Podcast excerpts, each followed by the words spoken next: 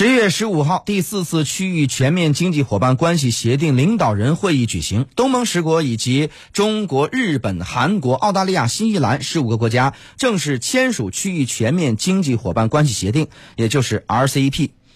那标志着全球规模最大的自由贸易协定正式达成。高大上的区域全面经济伙伴关系协定到底跟你我的生活有怎样的联系呢？走进今天的新闻超链接。点击超链接，让新闻更有趣。标注新闻中的知识，让新闻有意思。意思。私家车九九九电台新闻超链接，不仅要听门道，还要听热闹。好，那么这个时间呢，我们邀请张倩来介绍一下。嗯，好的，谢飞。那这两天呢，很多人在网页刷朋友圈或者是刷抖音的时候，经常可能会看到一个词 RCEP。那什么是 RCEP 呢？RCEP 其实就是全面经济伙伴关系协定的简称，它呢覆盖了大约世界上三分之一的人口，因此也被称为全球规模最大的自贸协定。那到底跟你我的生活有什么关系呢？其实一句话概括就是：今后呀，大家买买买更便宜、更多样、也更新鲜。嗯。那么协定原文呢有一条是这样说的：说协定生效后的区域内百分之九十以上的货物的贸易最终实现零关税，主要是立刻降税到零和十年内降税到零更低的关税。那么这个到底意味着什么呢？嗯，其实直接的影响就是更低的关税就意味着可以买到更多更实惠的进口商品，比如说来自日本的化妆品和电子设备，来自东盟的水果，还有来自东南亚生产的鞋、服装等等。以后我们的购物车里面的东西不仅仅是更丰富，而且价格还更亲民。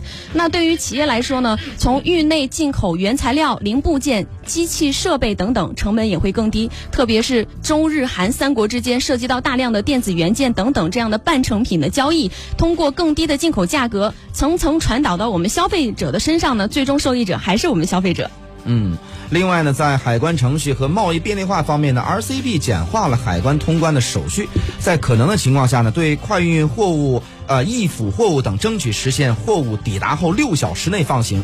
那么这个快速通关又能带来什么呢？嗯，这个快速通关带来的直接影响就是进口的果蔬、肉、蛋、奶、奶制品这些生鲜产品可以实现快速通关，将会促进快递等等新型的跨境物流的发展。今后呢，我们动动手指，更多的新鲜食品将会更快、更新鲜的来到你的面前了。嗯，我们看到这个协定还说呀，更多优质产品呢将会进入到零关税的这么一个范畴，人员流动更便利，在符合条件的情况下产生更多的贸易投资。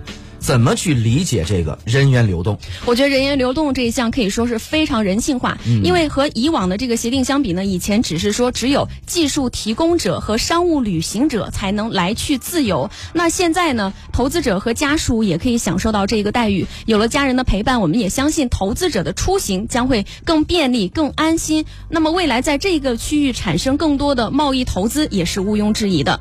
当然，我们说到这个 RCEP，它的意义其实。不止于此，在企业方面，RCEP 也是全面整合和提升，将为本地区的投资者创造一个更加稳定、开放、透明和便利的投资环境，让企业的投资也是更加安心。而且，企业对外投资的障碍更少，透明度更大，成员国对彼此之间负面轻。同时，也是为了适应数字经济时代的需要，协定呢还纳入了高水平的知识产权，还有电子商务章节。RCEP 知识产权章是 RCEP 协定内容最多、篇幅最长的章。张姐，好的，谢飞。嗯，好的，感谢张倩。